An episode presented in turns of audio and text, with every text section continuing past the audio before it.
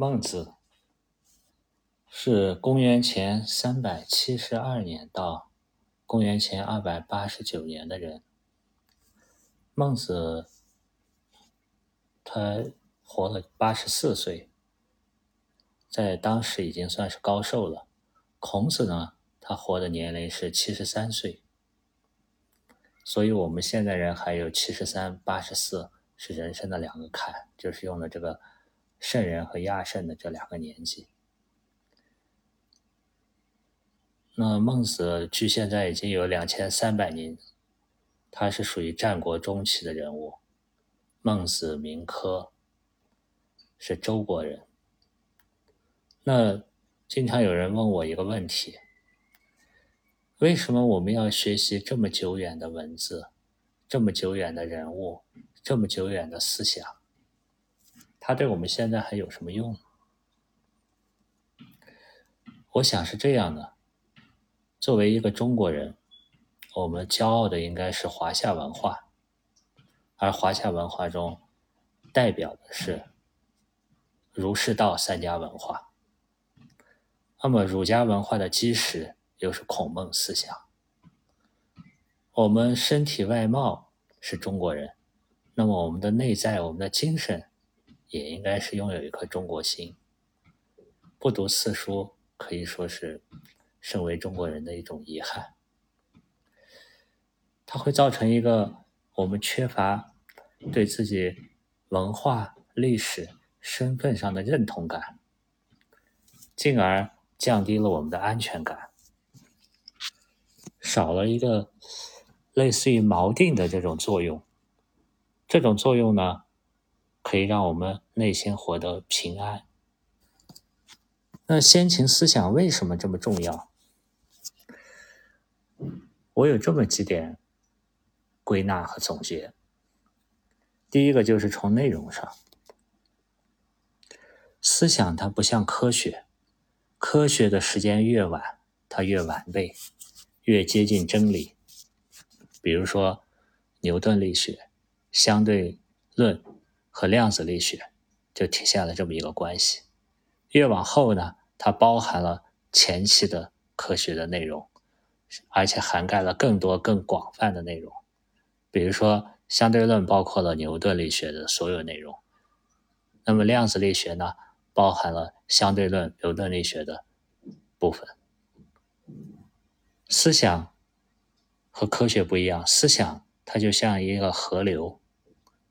河流呢，从源头流出，在这若干个河流从源头流出的河流中呢，如果这一条这个思想的利益作用它存在问题，不能指导现实，有偏差，这种学派呢，就如同留在半路上干涸的河流，只有经得起历史的时间考验，人类发展。各种问题，不停的检验它，这种思想才最终获得了生命力，而且就像一条河流，越流越广，越流支流越多，会流淌至今。它呢，随着人类思想体系和社会这种构构造复杂的程度，它会形成若干个有价值的支流。而我们现代人，如果穷其一生，可能都无法把这些支流完全梳理和学习一遍。对此，庄子就有一段话，他说：“书山有路勤为径，学海无涯苦作舟。”如果是这样呢，相当于我们是用有限的生命去追寻无限的知识，就代以就是很危险的事情，因为做不到。那么我们怎么样有一个更快、更好、更智慧的方法呢？就是从源头上学习。源头它流下来，可以说每一条支流都含有源泉滚滚源头的思想。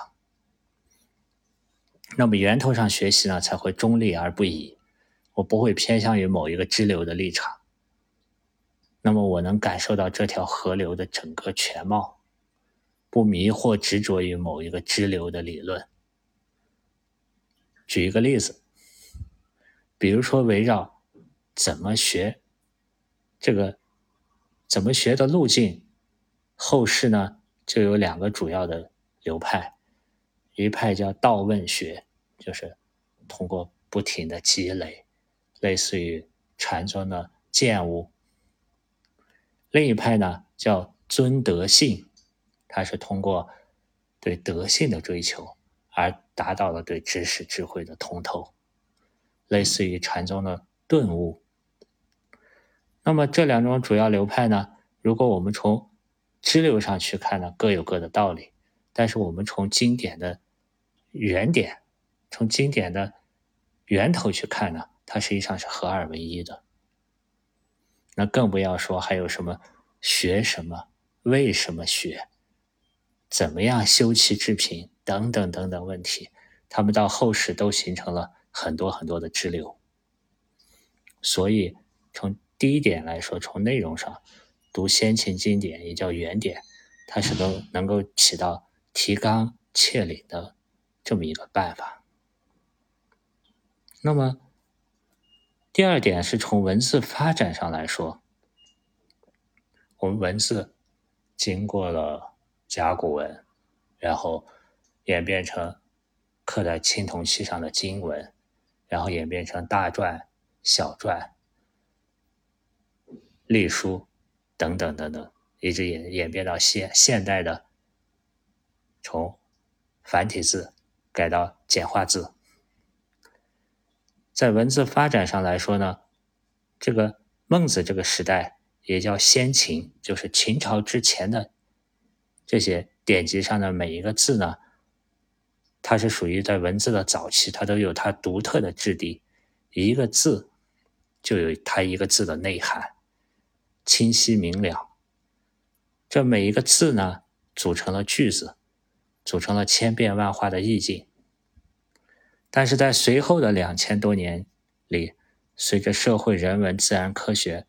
复杂性的加剧，每个字被赋予了更多的意思。有造字方法中的有六种造字方法，尤其是其中的假借转注，他们就拆出了更多的字。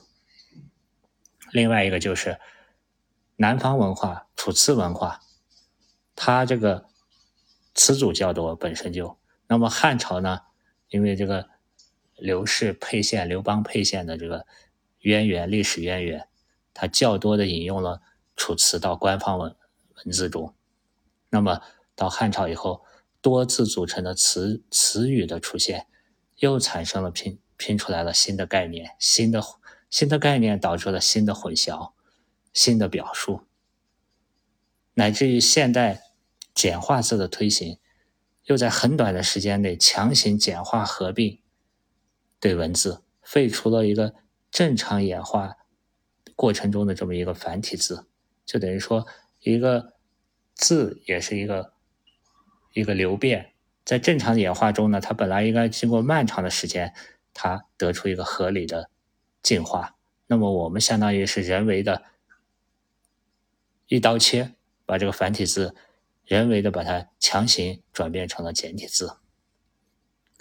那么造成了可能说的是同一个意思，由于形成文字表达历史阶段不同，或者现在我们用的是简化字，就把现代人读的如坠云雾，犹如坠到了云雾，陷到了云雾里，迷迷糊糊的。读这个简化字的版本，读汉代的本子，读清代的本子，读唐朝的本子，和读原点。产生了很多误解，比如说几个常容易误解的字：性、性情的性、心、内心的心、天、命、气，都容容易产生这种问题。嗯，但这个问题在先秦的经典中，就是秦朝之前的经典中，它是定义比较清晰的。它对每个字的内涵和外延划分的也是比较统一和清晰的，但后世呢，比如说一些词语，词组、性命、心性、命运、元气，混合糅杂了很多概念，使用起来五花八门，而且每个使用者对这个词语或者文字的内涵和外延的界定也不尽相同，导致了我们混合糅杂了各种概念，使我们现在用起来呢五花八门、无所适从，而且比较随意。那么今天呢，已经进入到人工智能时代，实际上是一个人机互联，我们要相互互通消息、互通信息的这么一个时代。那么目前还是语音输入输出是一个主流，那么还没有进入到脑波直接解读，甚至进入脑波直接解读，我们的意识中也要先浮现出语音，才能产生相应的脑波，这都需要准确的描述。简约而标准化的语音输入，就会成为未来语音输入的方向。那么这个呢，我们蓦然回首发现，先秦时期的繁体字，那个时期的文字表述是符合我们这个要求的。所以说呢，这是从文字演变上，我们如果读先秦的这些经典。它是可以起到一个正本清源，可以让你直接形成一个比较清晰明了的概念，不用在后世的各种解读、各种概念、各种文字的流变中迷失。这是第二点。第三点是从构架上来说的，思想好比先秦的思想已经搭起了房屋，描述了根本的一些哲学观念，如三观、认知模式。这个房屋呢，在那个时期，呃，我们如果想象一下，它可能一个是儒家的房屋，一个是道家的房屋。那么儒家呢偏阳性，乾阳刚健；道家呢偏阴性，坤阴柔顺。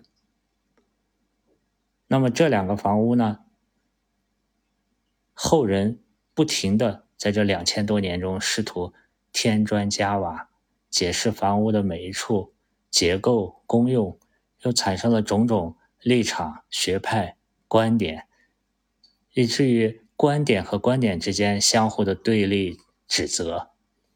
按庄子的话说，就彼亦是非，此亦是非。大家站在大家各自的角度，都觉得自己是是，对方是非。那么。把这最早的搭建的这个哲学观念，已经不停的添砖加瓦解释，而且切割的解释房屋每一处的结构功用。那么到两千多年以后，描述儒家、道家书籍已经形成了非常非常庞大的一个量。那么这个这些信息里面呢？实际上，圣贤的智慧已经被解读成了道理、知识、各种考据，乃至于信息、新闻，又衍生出新的概念。而越是后者，越是新闻信息类的，它的价值性、适用性实际上是越低的。我们可以回想一下，一周前、一个月前、一年前。那些新闻和信息对我们现在身心灵到底有什么帮助？实际上，智慧最早的这个构建的心智模式、思维模式、哲学观念，就经过这个演变，已经舍本求末，变成了碎片化的一堆信息。那么，我们现在现代人实际上时间、生命。都是更有限的，因为我们所面对的物质，所面对的要处理的事件，成百上千倍的增加。那么我们何必去舍弃文字量很少，最多像孟子几万字已经说很多的文章了，书籍了。我们舍弃这个去追求现代无数的版本，动辄上百万字的解读。那么我们实际上从构架来说，我们。应该是读先秦的这个原始的经典，它是比较科学的。那么这就是一个为什么要读经典的一个前言吧。后面我们就书归正传，我们就从下一下一课开始正式进入孟子的学习。